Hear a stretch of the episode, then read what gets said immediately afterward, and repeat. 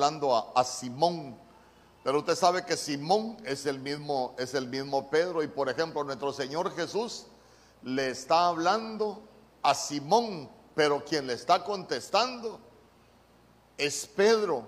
Se recuerda que la Biblia dice que de modo que si alguno está en Cristo, nueva criatura es. ¿Por qué? Porque él se llamaba Pedro, pero le cambiaron el nombre a Simón. El Señor le estaba hablando a la nueva criatura, pero le estaba contestando el otro. Y esas son cosas que nosotros necesitamos comprender, pero ¿a dónde lo quiero llevar? Que el Señor resucitado a Pedro le estaba dando una comisión, que fuese a pastorear las ovejas. Y cuando nosotros vemos nuestro Señor Jesús, usted se va a dar cuenta que Él no se autonombre el apóstol. Usted se va a dar cuenta que nuestro Señor Jesús no dice yo soy el, el profeta, nuestro Señor Jesús no dice yo soy el maestro, yo soy el, el, el evangelista. Nuestro Señor Jesús se autodefinió como el buen pastor. Dice amén conmigo. Él dijo yo soy el buen pastor. Entonces mire, mire qué importante es es el, es el pastoreo, eh, cuando nosotros hablamos, hablamos, eh, eh, hermano, de, lo que es el, el ¿cómo le digo? El, el, alimentar a la oveja. ¿Por qué? Porque cuando hablamos de, de pastorear, estamos hablando de alimentar. Eso es pastorear. Eh, yo soy un alimentador suyo. Con lo que Dios me da, yo vengo a alimentarle su alma, vengo a alimentarle su, su espíritu y, y venimos a restaurar los problemas de la carne. Cuando nosotros hablamos de pastorear, estamos hablando de, de supervisar. Cuando hablamos de supervisar es, eh, ya nosotros estamos atentos de todo lo que sucede en una, en una congregación. Y sabe que esa palabra pastorear también significa regir. Usted sabe que en la Biblia aparecen lo que nosotros conocemos como, como dos sistemas, lo que es gracia y lo que es gobierno. Hermano, cuando nosotros hablamos de, de gracia, estamos hablando de, del favor de Dios, estamos hablando de que en la gracia todos somos iguales, pero cuando hablamos del gobierno no todos somos iguales. Cuando hablamos de gracia estamos hablando de que nosotros alcanzamos perdón, pero cuando hablamos de gobierno estamos hablando de que todo lo que uno siembre va a tener una cosecha. Entonces, mire, todas esas cosas nosotros las vamos aprendiendo por medio de, de lo que es el pastoreo. Cuando, cuando seguimos, seguimos avanzando nosotros en, en aprender algunas cosas de, de la escritura, nos vamos a dar cuenta que nuestro Señor Jesús le está dando la comisión a Pedro de pastorear. Oiga bien, siendo apóstol lo está mandando a pastorear. Nuestro Señor Jesús se autodefine como el buen pastor. Usted ha leído el Salmo 23, Jehová es mi pastor, porque el Padre también, también es pastoreador. Y fíjese que hoy en la mañana yo hablaba algunas cosas acerca de, de, de, ese verso cuando nosotros decimos que Jehová es mi pastor. Nada me faltará. Y cuando nosotros hablamos de que nada me faltará, ¿cómo lo enfocamos los cristianos?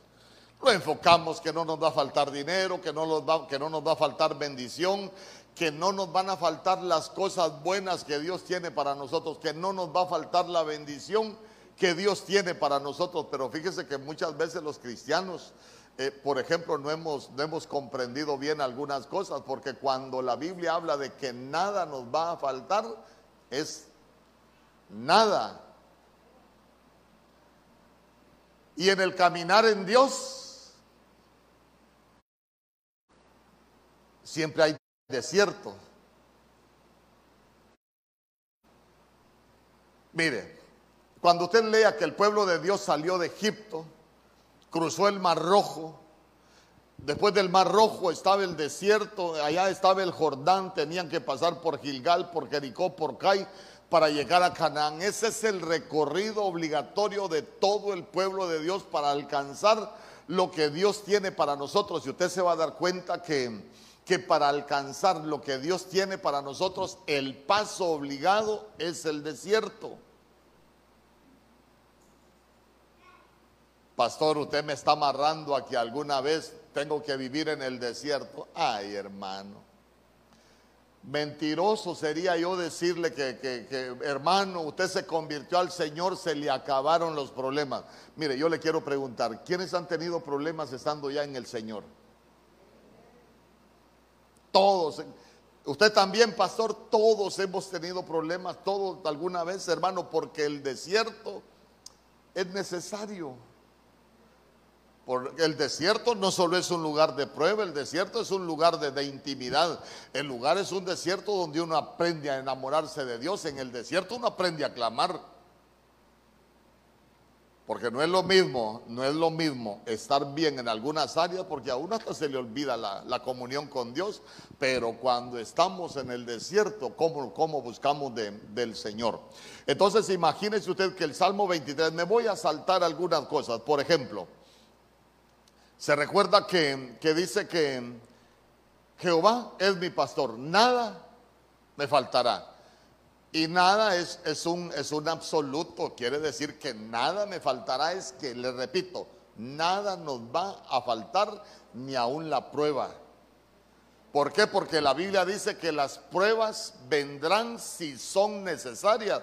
Ay, hermano, y cuántas cosas tenemos que cambiar nosotros. Y, muchas de las cosas solo las cambiamos por medio del fuego de la prueba.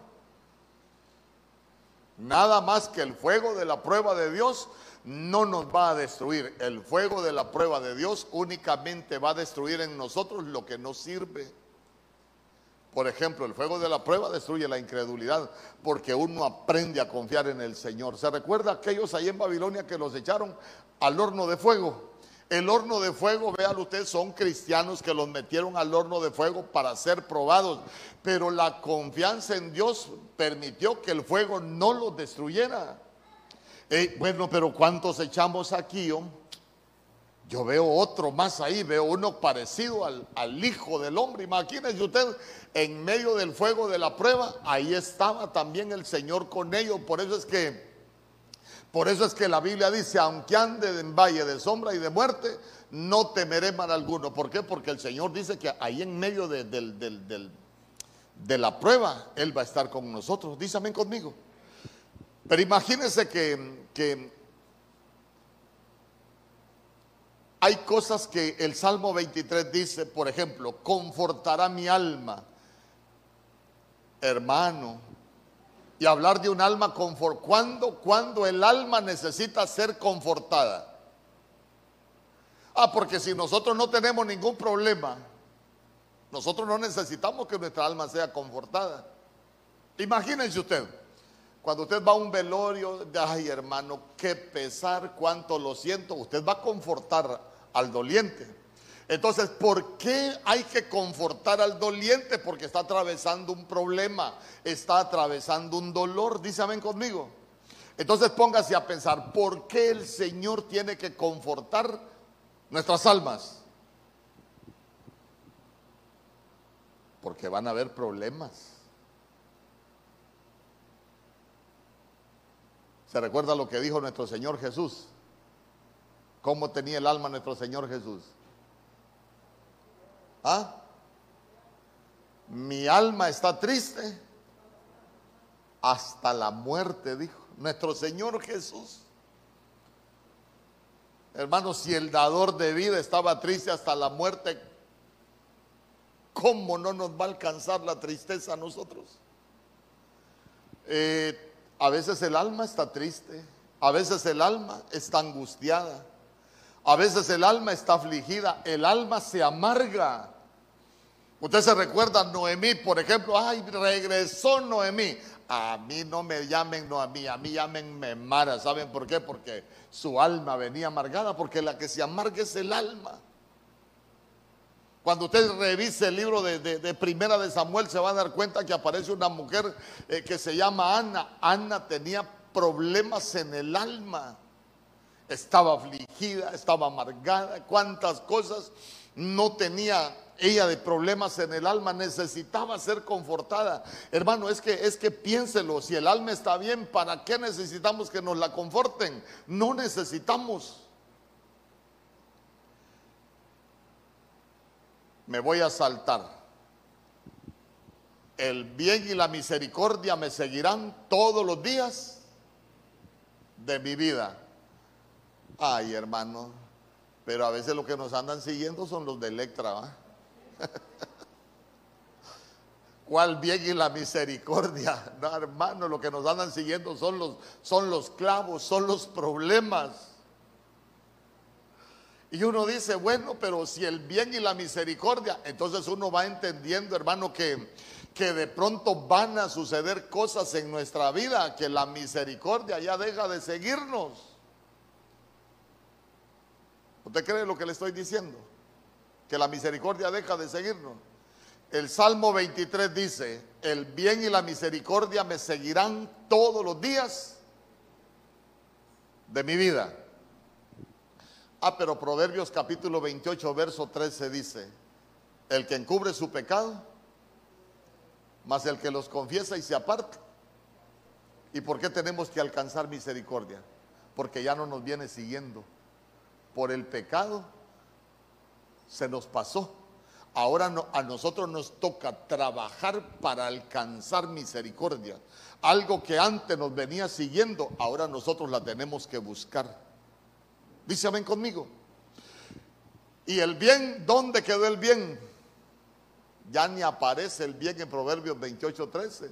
¿Por qué? Porque, porque es algo, son como derechos que nosotros perdemos en, en el mundo espiritual. Entonces, mire que Qué, interesante cuando nosotros vamos entendiendo estas cosas, porque al final, ¿a dónde lo quiero llevar con todo esto? Que Pedro, la comisión que le estaban encargando era ser pastoreador. Nuestro Señor Jesús se autonombra el buen pastor y vea usted que hasta un salmo, el salmo del pastor, el salmo de la oveja, el salmo 23 entonces lo, que estamos hablando es que en toda la Biblia hay pastoreadores y yo con la ayuda del Señor de eso, de eso le quiero hablar de los pastoreadores.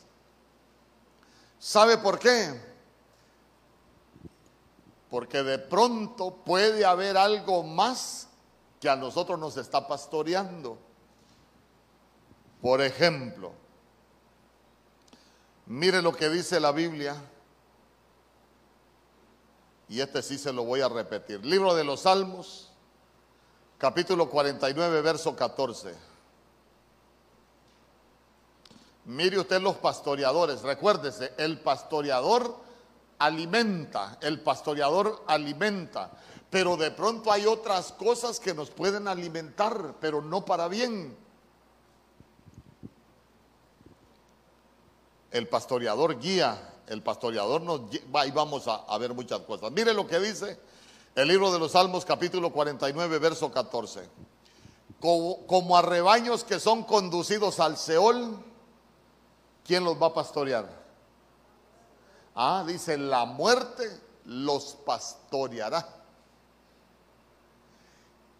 Y los rectos se enseñorearán de ellos por la mañana, se consumirá su buen parecer y el sol será su morada. Ah, entonces vea usted que en la Biblia hay otro pastoreador que no es el Señor. Porque la muerte también pastorea. Póngase a pensar usted. Váyase al plano de la imaginación. Váyase a la mesa cuando estaba nuestro Señor Jesús ahí con, los apóstoles, hermano, y todo lo que pasó cuando él dijo que uno de los que estaba ahí con él lo iba a entregar. Había, había uno de los apóstoles, hermano, que andaba con nuestro Señor Jesús. Y usted se recuerda que hay uno que lo fue a entregar, que es Judas. Pero Judas traiciona. Y traición estamos hablando de volverle la espalda. Judas traiciona al buen pastor y si nosotros lo vemos de esta manera, después de que le da la espalda al buen pastor, ¿quién lo comenzó a pastorear? Le pregunto, ¿quién lo comenzó a pastorear? La muerte. ¿Por qué? Porque él fue y se ahorca. Pero ya no le estaba pastoreando el Señor, lo estaba pastoreando la muerte. Y con esto uno debe de, debe de tener mucho cuidado. ¿Sabe por qué? Porque la muerte tiene sus métodos para pastorear. Eh, por ejemplo, yo, yo le explicaba hoy que, y se lo estoy repitiendo porque sé que es muy importante esto para, para nosotros como pueblo de Dios. La Biblia dice en segunda de Corintios capítulo 7, verso 10, si usted lo busca, o ahí está, mire. Segunda de Corintios capítulo 7, verso 10, porque la tristeza que según Dios produce arrepentimiento para salvación, de que no hay que arrepentirse, pero la tristeza del mundo, ¿qué produce? Ah, produce muerte.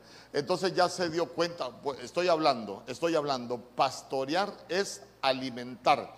Entonces vea usted que la tristeza de pronto puede estar alimentando nuestra alma, puede estar pastoreando nuestra alma para que alguien se suicide. Dígame usted, ¿por qué la gente se quita la vida? ¿Porque las está pastoreando el Señor? No, la gente se suicida porque las está pastoreando la muerte.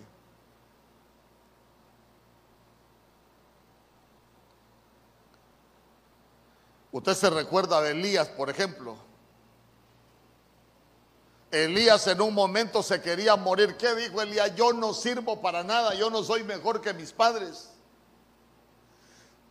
¿Sabe qué? Eh, eh, se llenó de miedo. Se llenó de miedo. Eh, tenía un tan mal concepto de lo que él era como persona, él se sintió que no servía. Y como no, como se sintió que no servía, mire usted, un hombre poderoso en Dios. Hermano, cuando, cuando, uno, cuando uno lee todo lo que hizo Elías, mire, le voy a contar algunas cosas de las que hizo Elías. Eh, dice que con la espada él mataba a los profetas de Baal. Matar con la espada es que es, es, es, la espada es la palabra. Si nosotros lo vemos espiritualmente es que alguien se te levanta con un espíritu de error, pero somos tan poderosos en la espada que matamos cualquiera que se levante con un espíritu de error, porque nosotros sabemos utilizar la espada de la palabra. Usted se va a dar cuenta que Elías era un hombre que que edificaba altares y que descendía sobre los altares que edificaba Elías. El mismo fuego de Dios, dice amén conmigo. Y no solo eso, hermano, cuando el Señor le dijo, Elías, va a llover, dile a Cab que, que, arregle su carro y que se vaya porque va a llover. Cuando Elías le dijo al criado, mira, asomate a ver ahí si hay señales de lluvia. ¿Qué le dijo el criado? No hay nada, le dijo. Anda otra vez. Siete veces lo mandó a la séptima vez, le dijo, mira, perdóneme, voy a parafrasear la Biblia. Eh, eh, Elías, yo solo veo una pequeña nube ahí como la palma de la mano de un hombre. Y sabe que dijo Elías, va a llover. Y sabe que dijo, no solo dijo va a llover, sino que dijo, ya se oye la lluvia, decirle a que se apure porque ya va a llover. Y después se fue a encuevar porque tuvo miedo y ya sintió que no servía para nada. Hermano, mientras nosotros estemos vivos, es porque Dios tiene un propósito para nosotros. Cuando Dios deja de tener un propósito para nosotros, nos vamos de esta tierra. Dice amén conmigo. Hermano, cuando ya se acabe el plan de Dios para nosotros, nos morimos. Pero lo que yo le quiero dejar en su corazón es que no se deje pastorear por la muerte. ¿Por qué? Porque nosotros en el diseño de Dios no fuimos escogidos para que nos pastoree la muerte. Nosotros fuimos escogidos para estar delante de la presencia del Señor. Dice, ven conmigo. Hay que sacudirse toda, toda tristeza, hay que sacudirse todo, todo miedo. Entonces, mire. La muerte, ¿sabe con qué? ¿Sabe con qué nos pastorea la muerte? Con pecado. ¿Por qué la muerte nos pastorea con pecado? Porque la Biblia dice que la paga del pecado es la muerte. Si nos pastorea la muerte, nos va a querer llevar al pecado, porque eso es la muerte. Pero, pero ¿cuál, es, ¿cuál es el trabajo? ¿Cuál es la comisión que todos nosotros tenemos de parte del Señor? ¿Y cuál era la parte del Señor? No, si el Señor vino a morir por los pecadores, ¿para qué? Para sacarnos del pecado. Se recuerda que el apóstol Pablo dijo que el Señor vino a buscar los pecadores, entre los cuales dijo, yo soy el primero, porque ya se dio cuenta que el Señor nos quiere. El buen pastor nos quiere sacar del pecado, pero cuando nos está pastoreando la muerte, nos quiere llevar al pecado. Entonces es, es sencillo, mire, no le estoy diciendo que no vamos a cometer errores, hermano, mientras estemos aquí en la tierra en este cuerpo de carne. Sabe que este cuerpo tiene leyes que lo gobiernan. Por ejemplo, el apóstol Pablo dijo, yo la verdad me deleito en la ley de Dios, pero hay otra ley en mis miembros que me lleva a hacer lo que yo no quiero. Y esa es la ley del pecado, esa viene desde el huerto. El pecado siempre nos va a alcanzar. Ojo, no es licencia para pecar y ya le voy a explicar por qué lo que le estoy diciendo no es licencia para pecar, porque una cosa es que el pecado nos alcance, porque la Biblia dice que nosotros corramos la carrera que tenemos por delante, porque porque hay algo que fácilmente nos alcanza y es el pecado. Pero otra cosa es practicar el pecado. Cuando se practica el pecado, ya dejó de pastorearnos el Señor y nos está pastoreando la muerte. ¿Por qué? Porque la Biblia dice que el que practique el pecado, ¿de quién es? Es del diablo. Eso es lo que dice la Biblia. Entonces quiere decir que uno mismo se cambia. Ya no nos está pastoreando el Señor. Ah, entonces, entonces ya nos empezó a pastorear la muerte. Porque al practicar el pecado nos volvemos hijos del diablo. Recuérdese, el buen pastor, el pastor lo que hace es apacentar, alimentar. ¿Y cómo alimentamos nosotros? Por medio de la palabra. Pero se recuerda usted que nuestro Señor Jesús les decía a los fariseos, mi palabra no haya cabida en vosotros. ¿Por qué? Porque ustedes están llenos. ¿Y saben qué? Si ustedes fueran mis hijos, harían la voluntad de mi Padre, pero su Padre es el diablo. Entonces uno debe de tener cuidado. ¿Quién lo pastorea? Hermano, porque en la Biblia nosotros podemos ver que hay pastoreadores. Y uno de ellos es la muerte.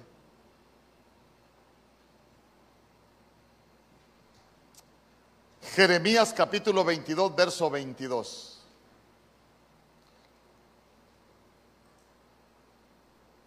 Jeremías capítulo 22 verso 22.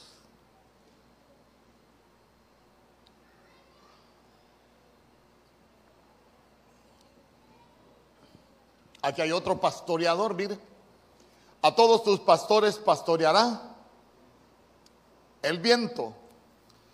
Y tus enamorados irán en cautiverio y entonces te avergonzarás y te confundirás a causa de toda tu maldad. Aquí hay otro pastoreador, el viento.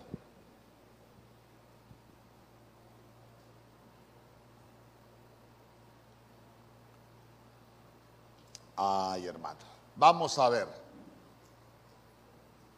Vamos a ver. Présteme atención. Présteme atención.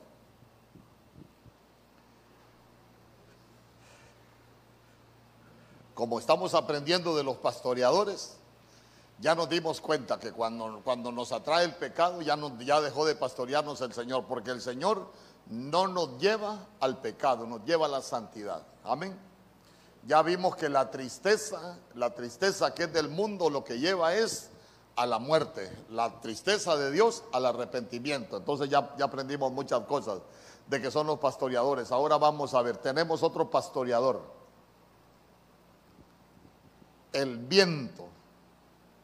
¿Cuándo nosotros podemos entender que nos está pastoreando el viento? Recuérdese de un pasaje, usted sabe que, perdón, Sí. Entonces, mire, claro que sí. Entonces, cuando nosotros hablamos de ser pastoreado por el viento, es que nosotros un día estamos bien, pero el viento nos mueve del lugar y otro día estamos mal. ¿Sabe qué? Cuando estamos hablando de, ser pastoreados por el viento, ahí habla, habla la Biblia cuando del viento dice que, que muchos son como retamas. ¿Sabe qué retamas son esas, esas pelotas de, de, de, maleza que usted ve que sopla el viento y ahí van rodando en el desierto? Ahí van rodando en el desierto, entonces van donde el viento las lleva, pero no donde el Señor las quiere llevar. ¿Por qué? Porque quien las está pastoreando es el viento. Entonces, mire, si hay algo que, que nosotros entendemos, si hay algo que nosotros entendemos de ser pastoreado por el viento, es que somos inestables, hermanos, somos inestables. ¿Y sabe cuándo se nota que somos inestables? Cuando un día tocamos el cielo y el otro día andamos en la vil calle espiritual. Somos inestables. Cuando un servicio lo hacemos con gozo y el otro servicio lo hacemos casi de arrastra, somos inestables. Quiere decir que, que nos está pastoreando. El viento nos lleva y nos trae. A veces andamos con un estado de ánimo tan bonito y otros días andamos con un estado de ánimo que ni el chucho nos aguanta. Somos inestables. Porque recuérdese que cuando la Biblia habla del viento en Efesios capítulo 4 dice ser llevado de aquí, de aquí para allá. Ser llevados.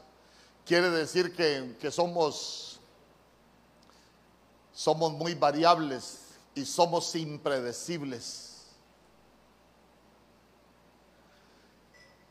Entonces uno debe de tener cuidado. Hermano, perdóneme porque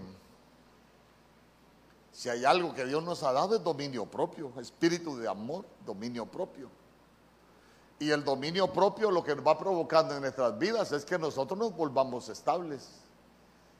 Que el viento ya no nos lleve para donde nos quiera llevar. ¿Y sabe cuál es el problema?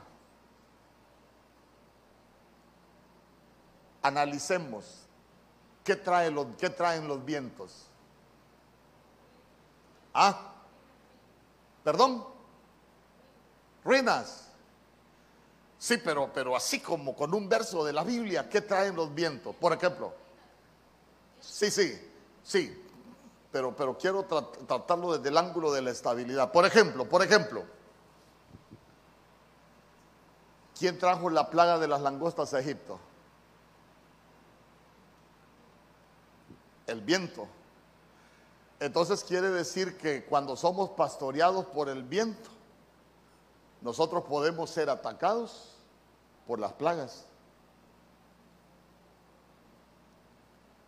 Lo que vos decías del viento de Choluteca, el viento solano de Choluteca. ¿Qué provoca el viento en Choluteca, por ejemplo? ¿Ah? Provoca sequedad. Ah, entonces miremoslo espiritualmente. Cuando somos pastoreados por el viento, uno se seca espiritualmente. Perdemos la comunión con el Espíritu completamente. Porque, porque cuando nos pastorea el Señor, eh, eh, el único camino para llegar al Padre es el Hijo. Amén. Entonces, cuando estamos siendo pastoreados por ellos, nosotros vamos a estar en comunión. Pero cuando somos pastoreados por el viento, se seca esa comunión. Usted ha perdido a veces la, las ganas de orar, por ejemplo. No, pastor, yo siempre paso conectado. Gloria a Dios por usted. Pero ya se dio cuenta que a veces nos está pastoreando el viento solano. ¿Por qué? Porque hay cosas que se secan en nosotros.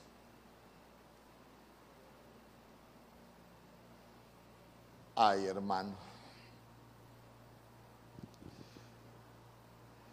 ¿Cuántas veces no hemos pasado muchos por esos, por esos vientos? Pero ya se dio cuenta que, que, no es un viento que viene de parte del Señor, sino que es un viento que, que nos está pastoreando, pero que nos está causando un daño terrible. Imagínense que platicaba yo con un hermano que trabaja en una melonera y dice, mire, ahorita este viento nos está causando tantos problemas ¿Por qué? Porque nos está destruyendo toda la floración de las plantaciones. Y viera, las plantaciones estaban muy bonitas, pero ya.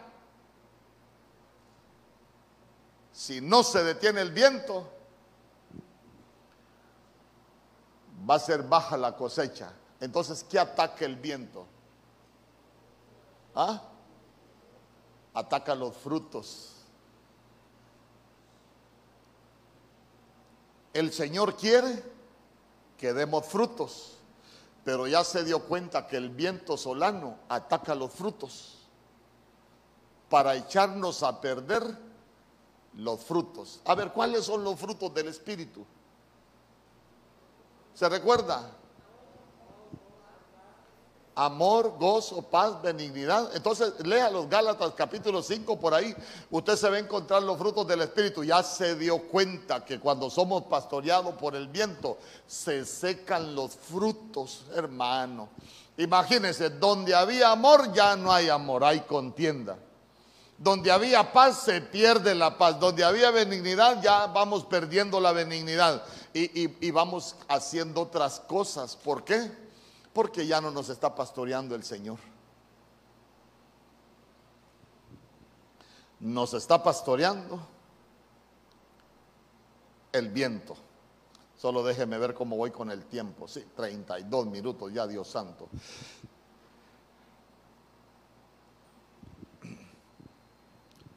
Libro de los Salmos, capítulo 23, verso 1. Vamos a entrarle al pastoreo del Padre.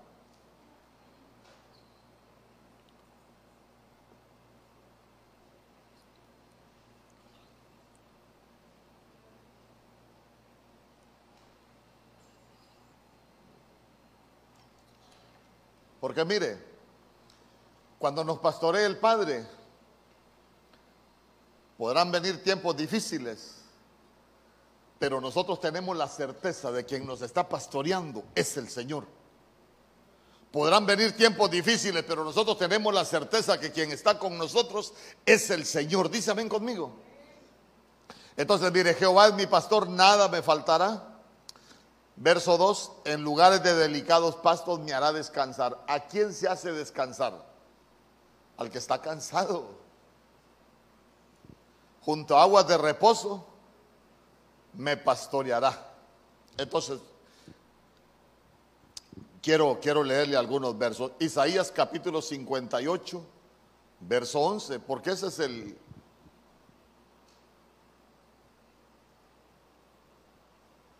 Isaías capítulo 58, verso 11. Mire lo que dice Isaías. Jehová te pastoreará para siempre. Dígame, el Señor me pastoreará para siempre. Y en las sequías, ¿qué va a hacer Él? Y en las sequías saciará mi alma. Diga conmigo, cuando haya necesidad va a saciar mi alma. Y dará vigor a tus huesos. Y serás como huerto de riego y como manantial de aguas cuyas aguas nunca faltan. Mire, este verso está muy bonito como para, como para escribirlo y tenerlo ahí como una promesa hermosa de parte del Señor cuando Él nos está pastoreando. Vamos por partes. Dice, Jehová te pastoreará para siempre y en las sequías saciará tu alma. No está diciendo que no van a venir sequías lo que nos está enseñando es que aunque venga la sequía, Él va a saciar nuestra alma. Dice amén conmigo. Aunque venga el tiempo difícil, el Señor va a estar allí para saciar nuestra alma. Aunque venga una necesidad, ahí va a estar el Señor. Nadie va a llenar ese lugar. Ahí va a estar el Señor. Pero mire qué bonito, dará vigor a tus huesos. ¿Qué hay en los huesos? Amén. ¿Qué hay en los huesos? En los huesos está el espíritu. Se recuerda que la Biblia dice, a que no sabes cómo entra el espíritu en los huesos y el espíritu para nosotros es vida. Por eso allá en el Valle de los Huesos Secos se recuerda que le dijo al, profeta, hijo de hombre, profetiza sobre estos huesos y di. Ah, profetizando para que entrara vida. ¿Por qué? Porque los huesos estaban secos. Pero ya se dio cuenta de que, de que nunca va a faltar el vigor en nuestros huesos. Diga conmigo, yo nunca me voy a secar siempre tendré ese vigor del Espíritu en mi vida. Ahora bien, mire qué bonito lo que dice, serás como huerto de riego. ¿Qué es un huerto de riego? ¿Por qué la Biblia habla dice que vamos a ser como un huerto de riego? A ver, ¿para? Para llevarlo ahí despacio. Usted se recuerda cuando la Biblia enseña en el libro de Génesis que dice que, que los pastores de Abraham riñeron con los pastores de Lot y ellos tomaron la, decisión de separarse. Entonces ellos dijeron, bueno, si tú vas a la derecha, yo voy a ir a la izquierda, y si tú vas a la izquierda, yo voy a ir a la derecha. Y cada uno comenzó a avanzar y dice que Lot vio la tierra de Sodoma como el huerto del Edén. Sí, e, era como el huerto del Edén porque eran tierras de riego, eran eran, eran como decimos nosotros, labranzas, era, era, eran tierras de pasto. Entonces, si estamos hablando de que nosotros vamos a ser como huerto de riego, es que nunca nos vamos a secar. Nunca nos vamos a secar. Y miren, a veces hay cosas que se le van secando a uno. Por ejemplo, hay gente que se le van secando los sueños. Hay gente que se le va secando las ganas de vivir. Hay gente que se le van secando los planes, se le van muriendo, se le van acabando. Hay tantas cosas que se pueden ir secando en el cristiano, pero ya se dio cuenta que cuando nos pastorea el Señor, dice que vamos a ser como huertos de riego, nunca nos va a faltar el agua, nunca nos va a faltar el verdor, porque nunca nos va a faltar la vida.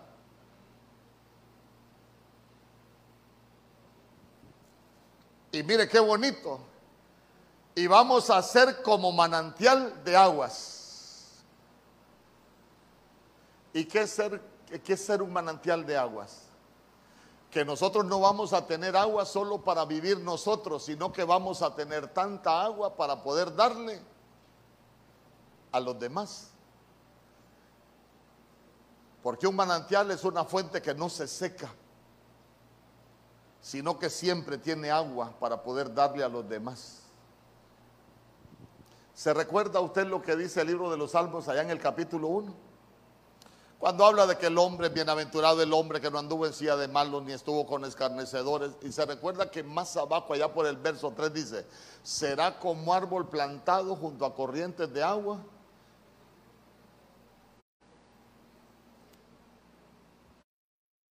cuya hoja no cae que da su fruto a su tiempo y todo lo que qué prosperará, porque somos manantiales de agua.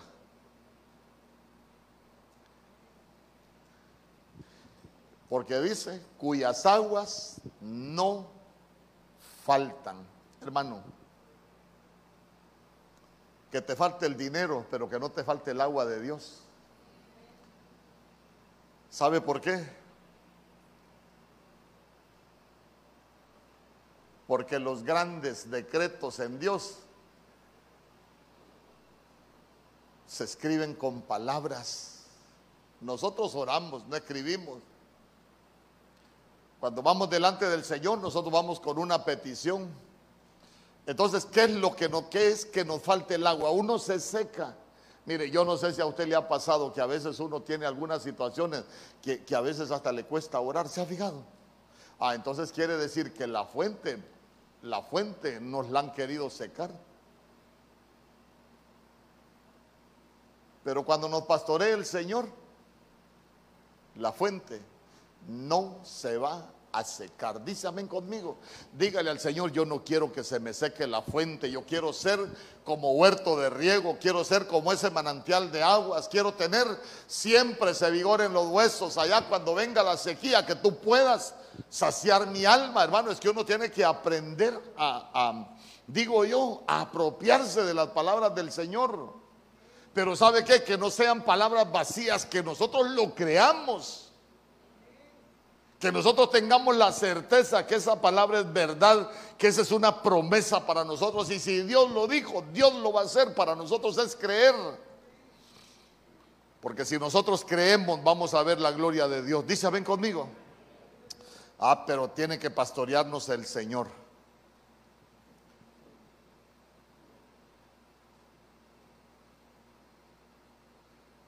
Apocalipsis capítulo 7, verso 17.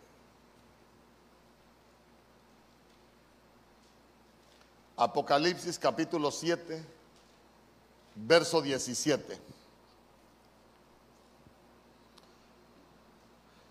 Mire lo que dice, porque el cordero que está en medio del trono los pastoreará. Diga, a mí también me va a pastorear el cordero. ¿Y a dónde nos va a guiar? A fuentes de aguas de vida y Dios enjugará toda lágrima de los ojos de ellos.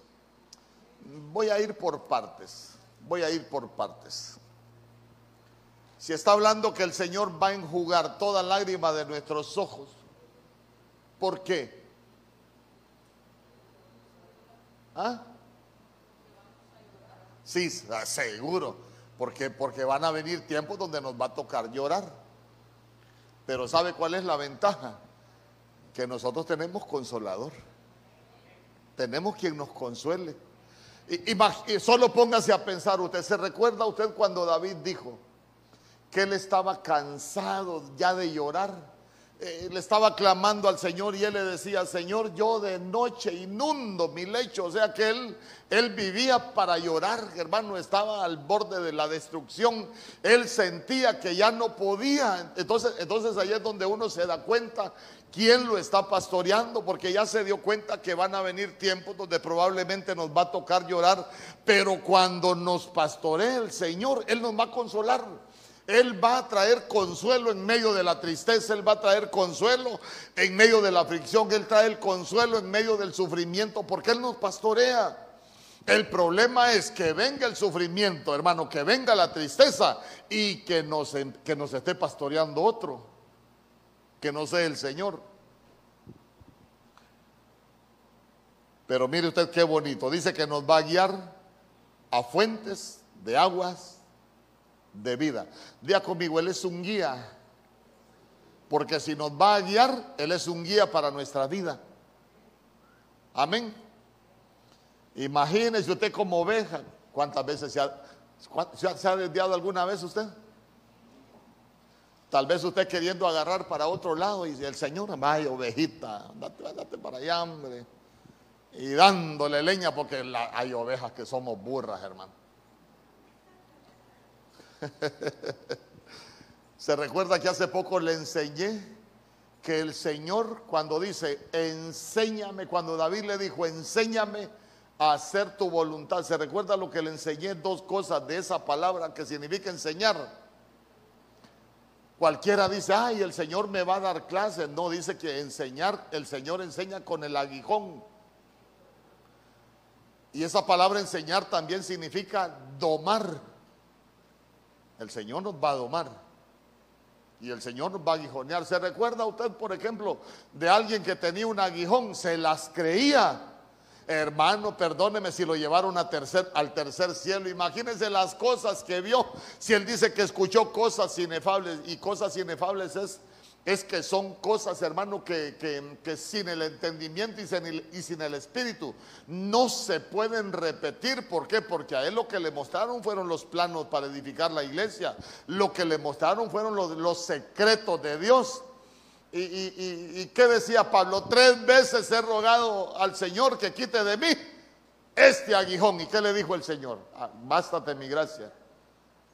porque en tu debilidad se perfecciona mi poder. Hermano, cuando el Señor nos pastorea, en tu debilidad se va a perfeccionar el poder de Dios. El problema es cuando no nos está pastoreando el Señor. Que en la debilidad no se perfecciona el poder de Dios. Cuando no nos está, cuando no nos está eh, eh, pastoreando el Señor, en la debilidad nos hundimos. En la debilidad nos echamos a perder.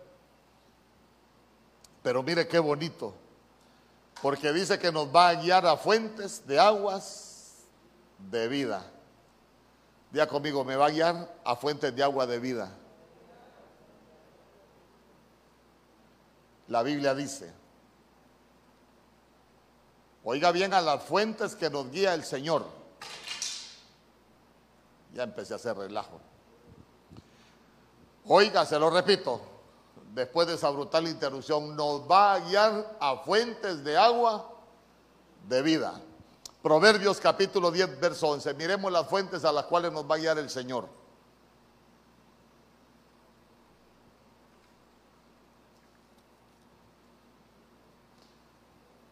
Fuente de vida es la boca del justo. Pero la boca de los impíos encubre violencia. Mire a qué nos va a guiar el Señor, a que nosotros tengamos boca de justo. Eso es una fuente. ¿Y qué es tener boca de justo? Cuando nosotros aprendemos a hablar bien. Sabe que, sabe que espiritualmente uno va, entendiendo muchas cosas y, y si alguien, alguien ha estudiado y lo ha leído por ahí, tal vez me corrige. Fíjese que yo he investigado algunas cosas y dice que el ser humano empieza a hablar bien después de los 30 años. Espiritualmente, véalo espiritualmente. Vamos a hablar espiritualmente. Pero en lo natural también el ser humano empieza a hablar bien después de los 30 años. ¿Se recuerda usted que el apóstol Pablo dijo, cuando yo era niño, hablaba como niño, pensaba como niño y razonaba como niño, pero cuando llegué a ser hombre, él dejó atrás las cosas de niño. Mire, Cuando uno es joven, el joven es muy ligero para hablar. Cuando uno es joven, a veces uno no toma en cuenta las cosas que dice. Pero cuando nosotros hablamos, hablamos de, de los 30 años que yo le quiero hablar, 30 eh, años, póngale que es una edad espiritual donde uno cambia su manera de hablar. Por ejemplo, cuando usted ve esa edad en la Biblia, se va a dar cuenta que las cosas más importantes en la vida de los hombres empezaron a suceder después de los 30 años. Le voy a preguntar algo. ¿A, los cuántos años ungieron rey a David? 16, 17 años a los cuantos años empezó a reinar David. Ahí en segunda de Samuel capítulo 5, ahí por el verso del 10 en adelante se va a dar cuenta que la Biblia dice, y David tenía 30 años cuando comenzó a reinar. Entonces lo, lo ungieron a los 16 años, pero empezó a reinar hasta que cumplió los 30. Otra pregunta. ¿A los cuántos años comenzó su ministerio nuestro Señor Jesús? A los 30. Y Jesús era de 30 años cuando comenzó su ministerio. A los 33 y medio lo terminó. ¿A qué edad comenzaba a ejercer el sumo sacerdote? A los 30 años. Entonces, mire, ¿a dónde lo quiero llevar con esto que le estoy enseñando? Que nosotros deberíamos decirle al Señor, pastoreame y llévame a la fuente porque yo quiero tener boca de justo.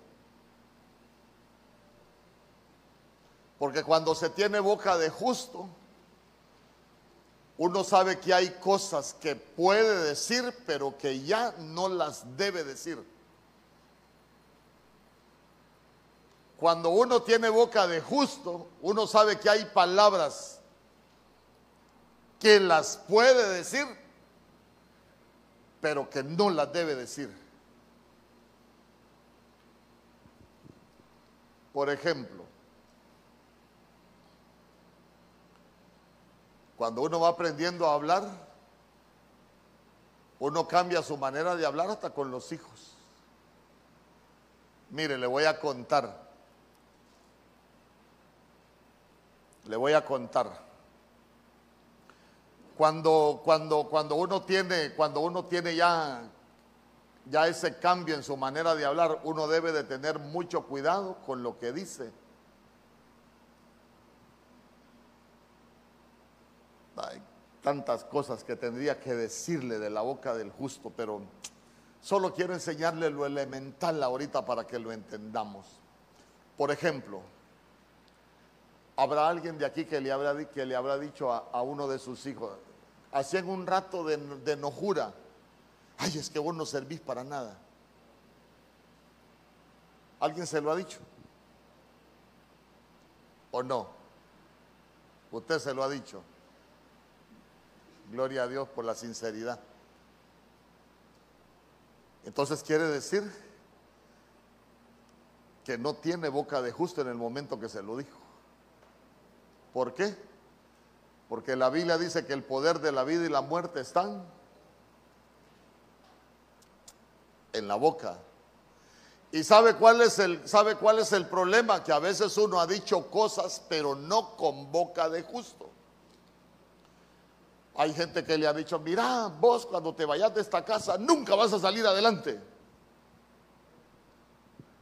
Ah, pero y vamos a renunciar a todo dicho, a todo dicho que no sea de boca de justo, hermano, porque después la gente empieza a andar rebotando de aquí para allá, va dando tumbos por la vida y, y nunca se levanta. ¿Por qué? Porque esa es una maldición. Es que a veces pensamos que maldición es decirle maldito a alguien. No, si a alguien le dijeron, nunca te vas a levantar, no te va a ir bien, hermano, ese es un decreto en el mundo espiritual que no salió de una boca de un justo.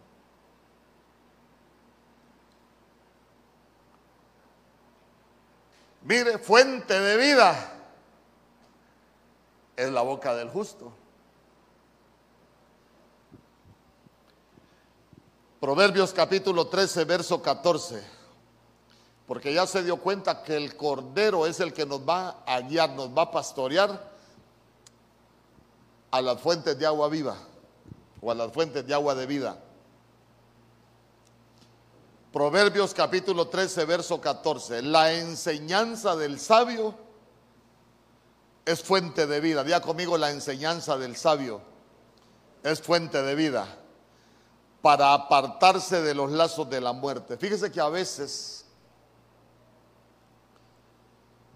hay gente que quiere enseñar, pero no tiene la estatura para enseñar no tienen ni la estatura ni la sabiduría para enseñar, pero quieren enseñar. Y uno debe de saber quién le enseña. Nosotros como pueblo de Dios necesitamos saber quién nos enseña.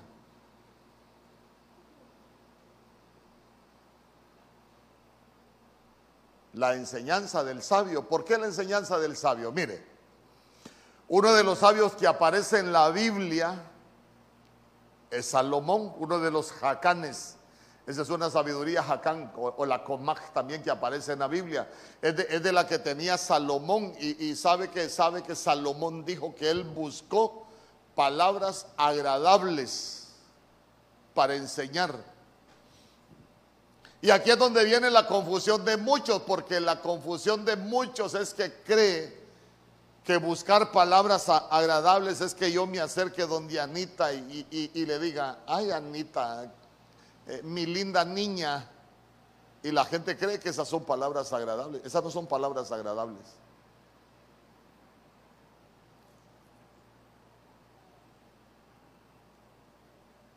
¿Y qué tal si alguien está en pecado y yo le digo, mire hermano, si está en adulterio, arrepiéntase y corrija porque el adulterio es pecado de muerte yo le digo, ¿serán agradables como traté a Anita o como se lo dije al hermano?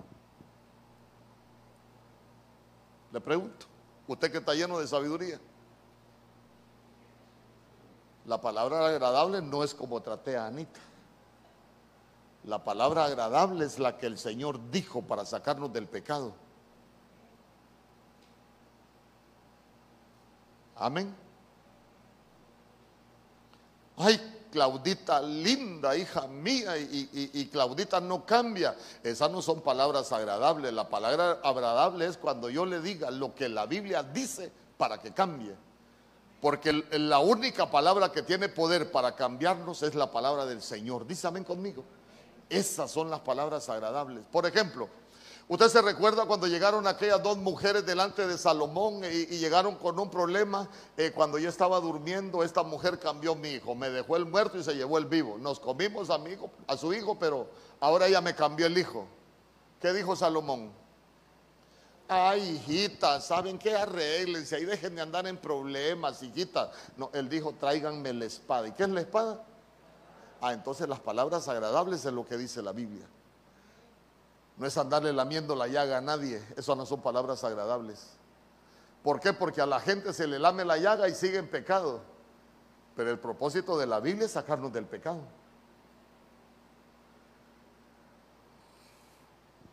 Entonces la enseñanza del sabio, ¿por qué es fuente de vida? Hermano, porque la paga del pecado es muerte. ¿O no? Y la palabra es para librarnos de la muerte.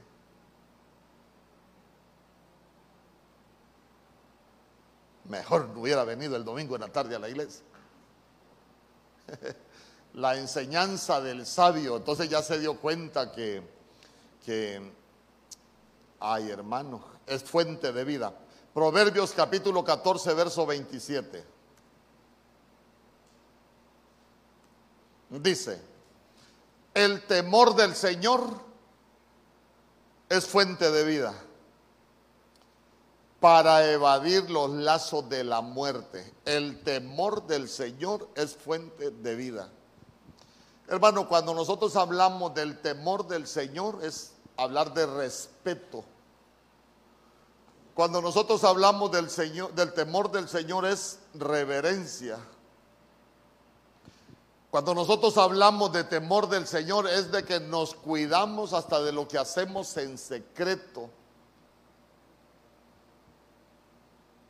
Porque tenemos ese respeto por el Señor y porque hemos entendido que los ojos del Señor están sobre buenos y sobre malos, porque hemos entendido que los ojos del Señor están sobre todos, pero ya se dio cuenta que muchas veces el pueblo de Dios ha perdido el temor del Señor. Entonces, mire, si el temor del Señor es fuente de vida, ¿qué significa perder el temor del Señor? Hermano, andamos mal.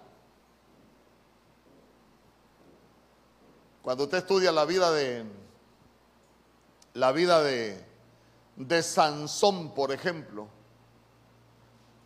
cuando perdió el temor del Señor, hasta ahí llegó. Uno puede perder muchas cosas. Escuche bien, uno puede perder muchas cosas en Dios, pero cuando perdemos el temor, nos echamos a perder. Porque dice, el temor del Señor es fuente de vida. Pero mire la segunda parte que dice, para evadir los lazos de la muerte. Entonces el temor nos lleva a evadir los lazos de la muerte el, pastoreo de la muerte, pero cuando perdemos el temor no podemos evadir los lazos de la muerte. Proverbios capítulo 16, verso 22. Voy rápido para que nos vayamos temprano. El entendimiento es fuente de vida para el que lo posee, mas la instrucción de los necios es necedad. Día conmigo, el entendimiento es fuente de vida. ¿Y qué es el entendimiento, hermano? Se lo voy a explicar con un verso. La Biblia dice, el entendido ve el peligro y se aparta. El entendido ve que puede cometer un error y se aparta. El entendido ve que puede caer en pecado y se aparta. Por eso es que el entendimiento es fuente de vida. Y oiga bien, es fuente de vida para el que lo posee quiere decir que hay gente que no tiene entendimiento.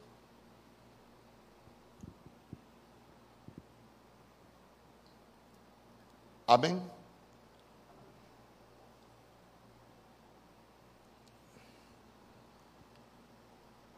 Yo, créame que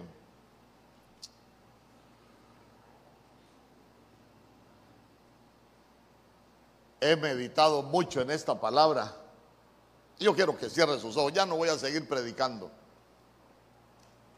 Ya llegamos a una hora. ¿A dónde lo quiero llevar con esto que hemos aprendido, que he tratado de enseñarle? Hermano, que hay pastoreadores. Ya se dio cuenta que pastorea el Padre, ya se dio cuenta que pastorea el Hijo. Ya se dio cuenta que eh, el Señor, el Cordero, dice que nos va a llevar a fuentes de agua de vida. Por eso qué bonito cuando tuvo ese encuentro la samaritana con él. Vea usted que cuando la samaritana se encontró con él, él le dijo, mira, si bebes de esta agua vas a volver a tener sed, pero del agua que yo te voy a dar no vas a volver a tener sed. Y usted se va a dar cuenta que cuando la samaritana tuvo el contacto con el Señor, arregló su vida. Ella recuperó el entendimiento. Ella se despojó de toda necedad. Porque si hay algo que, que, a mí me hacía meditar, ¿sabe cuál es? Hermano, que la serpiente también tiene una fuente. La serpiente también tiene agua, porque cuando hablamos del agua de la vida, mire usted, la serpiente tiene agua, pero tiene agua para muerte. La Biblia dice, en Apocalipsis, en Apocalipsis dice que la serpiente arrojó de su boca tras la mujer agua como un río para que fuese arrastrada por el río. Y la mujer es la iglesia. Entonces mire qué tremendo que la Biblia dice que la serpiente arrojó de su boca tras la mujer agua como un río, para que ese río arrastrara a la mujer que es la iglesia. Por eso es que ahí uno va entendiendo muchas cosas. Allá lo que pasó en el Génesis la serpiente tenía palabra, tenía agua. Pero ya se dio cuenta que el agua que tenía la serpiente en su boca, esa palabra, hizo que el hombre y la mujer perdieran el huerto, fueran echados del huerto. Que perdieran la bendición que Dios tenía para ellos. Porque Note usted que hay pastoreadores que nos van a pastorear para mal. Pero nuestro Señor Jesús es el buen pastor. El que vino a, a pastorearnos y a guiarnos para llevarnos a fuentes de aguas de vida.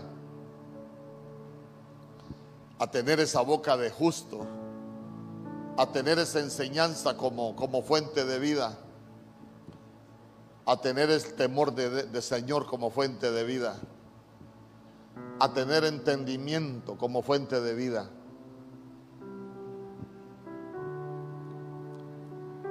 En el nombre poderoso de Jesús.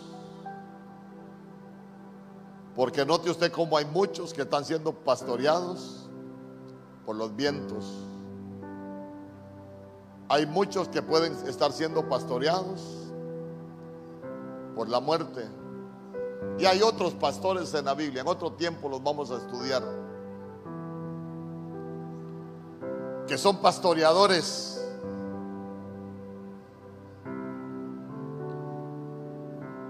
Por eso es que nosotros necesitamos venir al buen pastor, a rendir nuestra voluntad al buen pastor, Cristo Jesús, nuestro Señor.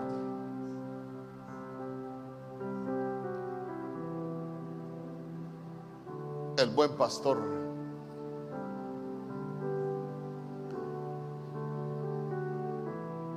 Habrá alguien que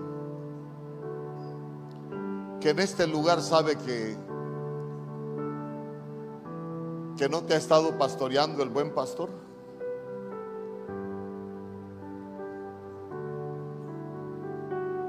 Mire si le voy a dar un consejo.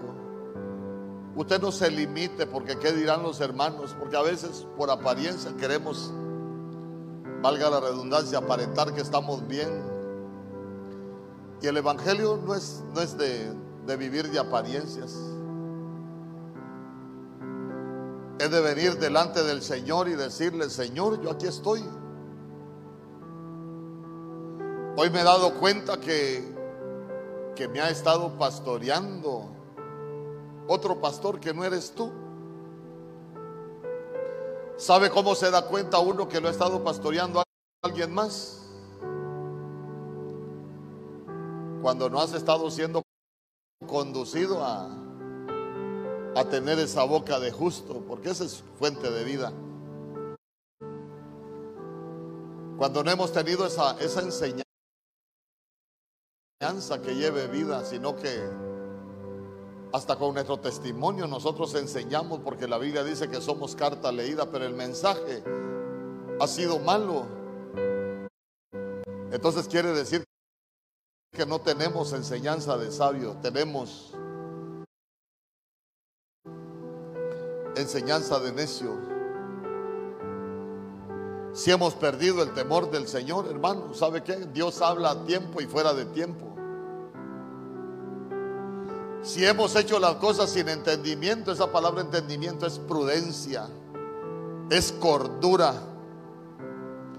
Cuando hablamos de, ser cuerdos, de esa palabra cordura es cuando nosotros tenemos la capacidad de pensar, hermano, de meditar y de hacer las cosas con responsabilidad. Pero a veces, a veces no actuamos con cordura. Sabe que esa palabra entendimiento también es prudencia.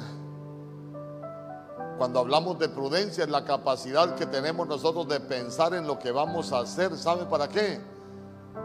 Para poder cambiar nuestra manera de hacer las cosas. Porque nos damos cuenta cuando nosotros pensamos si lo que vamos a hacer es bueno o es malo.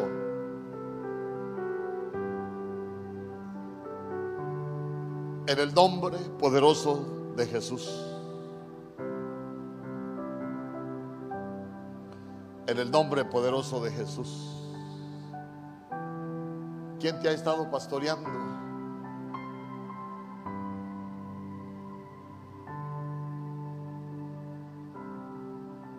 Si te ha estado pastoreando el Señor, dígale, yo quiero que tú me pastorees todos los días de mi vida.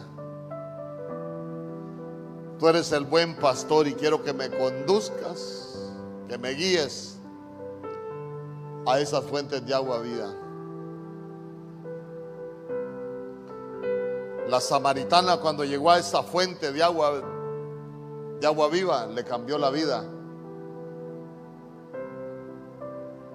En el nombre poderoso de Jesús.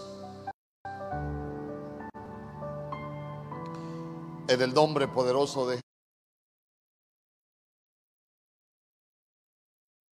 Jesús te ha estado pastoreando la, la muerte con tristeza. Ven al frente.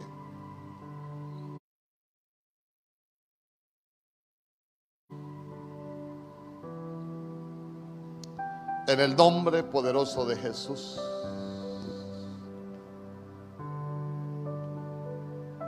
Uno se da cuenta, o deberíamos de darnos cuenta, quién nos ha estado pastoreando. Cuando nos pastorea el Cordero, dice que nos guía a esas fuentes de agua de vida. Pero ya te diste cuenta que está hablando de enseñanza, está hablando de temor, está hablando de, cambiar nuestra manera de hablar. Está hablando del entendimiento que nosotros necesitamos tener.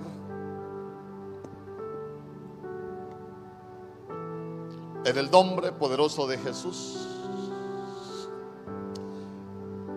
Te pastoreó la tristeza. Sea quitada toda tristeza. Que venga un nuevo tiempo delante del Señor. En el nombre poderoso de Jesús que se vaya toda tristeza y que vengan tiempos mejores. Que se cierre este ciclo. Que se cierre este ciclo para poder recuperar aún el tiempo perdido, porque el Señor es el que restituye aún el tiempo perdido. Le voy a pedir, que se ponga de pie usted que está atrás. En el nombre poderoso de Jesús. Tal y como Oh, somos ba.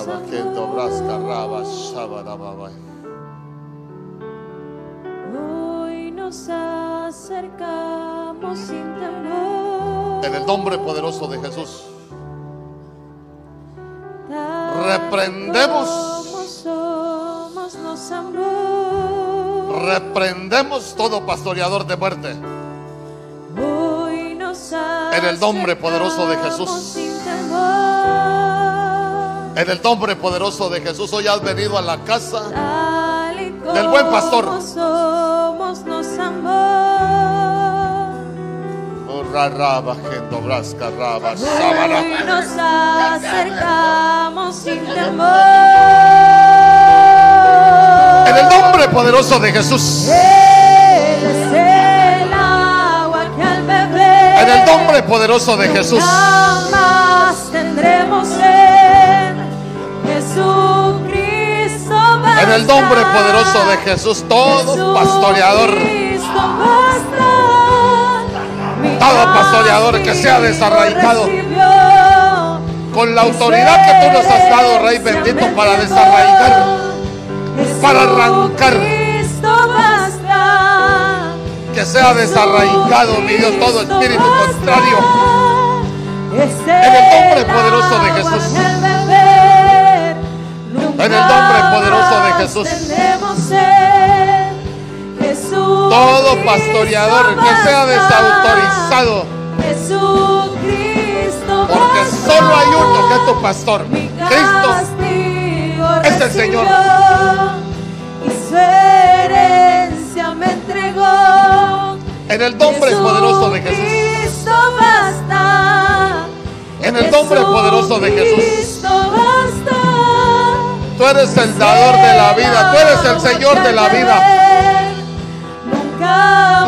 Reprendemos todo espíritu de muerte. Jesucristo Reprendemos, oh Dios, todo argumento de las tinieblas.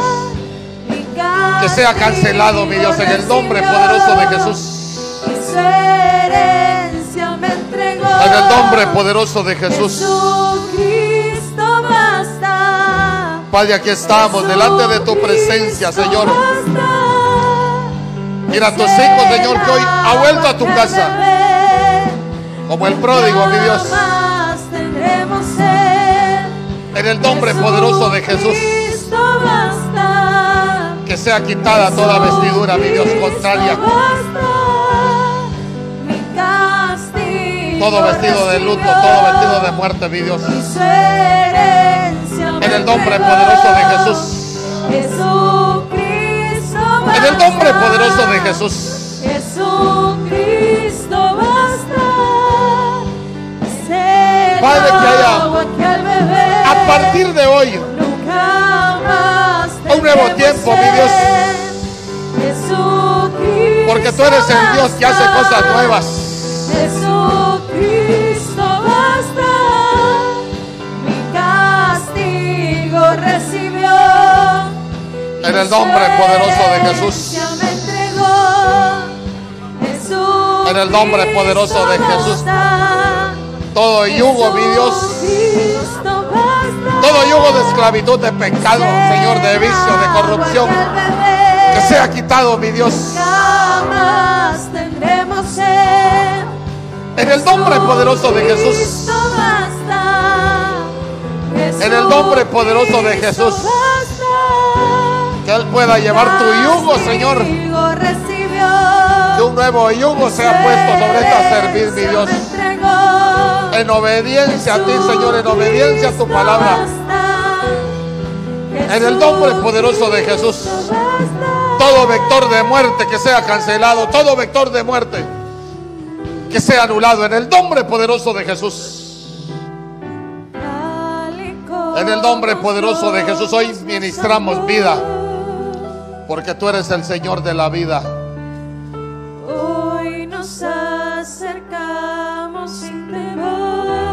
Que venga ese soplo de tu espíritu y sopla vida, mi Dios. En el nombre poderoso de Jesús. En el nombre poderoso de Jesús. Hoy nos acercamos sin temor. Oh, ra, ra, ba, kendo, brasca, ra, ba, saba, ra, ba, bai. Él es el Trae libertad. Tú eres el Dios que liberta. Tú eres el Dios que rompe cadenas, que pudre yugos, que corta ataduras. Tú eres el Dios que trae libertad. En el nombre poderoso de Jesús. En el nombre poderoso de Jesús, oh Rey bendito. Que mi mano sea tu mano, mi Dios. Mi mano sea tu mano para traer libertad, mi Dios. Padre, que Él hoy que ha venido a esa fuente de agua de vida, tú puedas hacer algo en su vida. Mi Dios, haz algo nuevo en su vida. En el nombre poderoso de Jesús. En el nombre poderoso de Jesús, Padre Santo, glorifícate, mi Dios. Glorifícate, Padre Santo, glorifícate. Glorifícate, oh Rey bendito, glorifícate. Mira un hijo tuyo, Señor, que hoy ha llegado a esta casa. A la casa del buen pastor. Tú eres el buen pastor. Padre, métele en tu redil, mi Dios, en el nombre poderoso de Jesús. En el nombre poderoso de Jesús. En el nombre poderoso de Jesús. Tú eres el Dios que liberta, mi Dios. Así como el Gadareno te salió al encuentro, mi Dios. Mira un hijo tuyo que te ha salido al encuentro para que tú lo puedas liberar, mi Dios. Trae libertad, mi Dios. Trae libertad, oh Rey bendito, en el nombre poderoso de Jesús.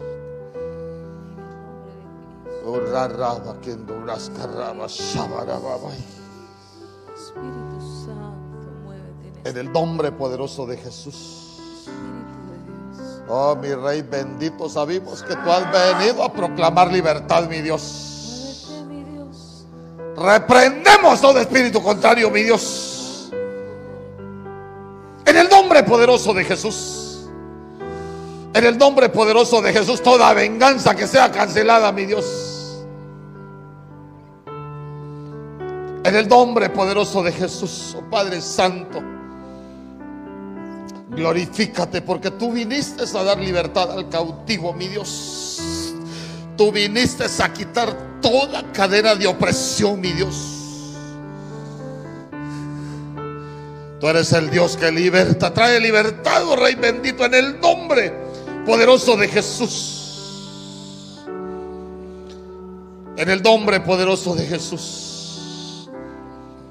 Oh, mi Dios. Haz esa obra hermosa, oh Rey bendito. Haz esa obra hermosa, mi Dios. Glorifícate, mi Dios, glorifícate, Padre Santo, glorifícate.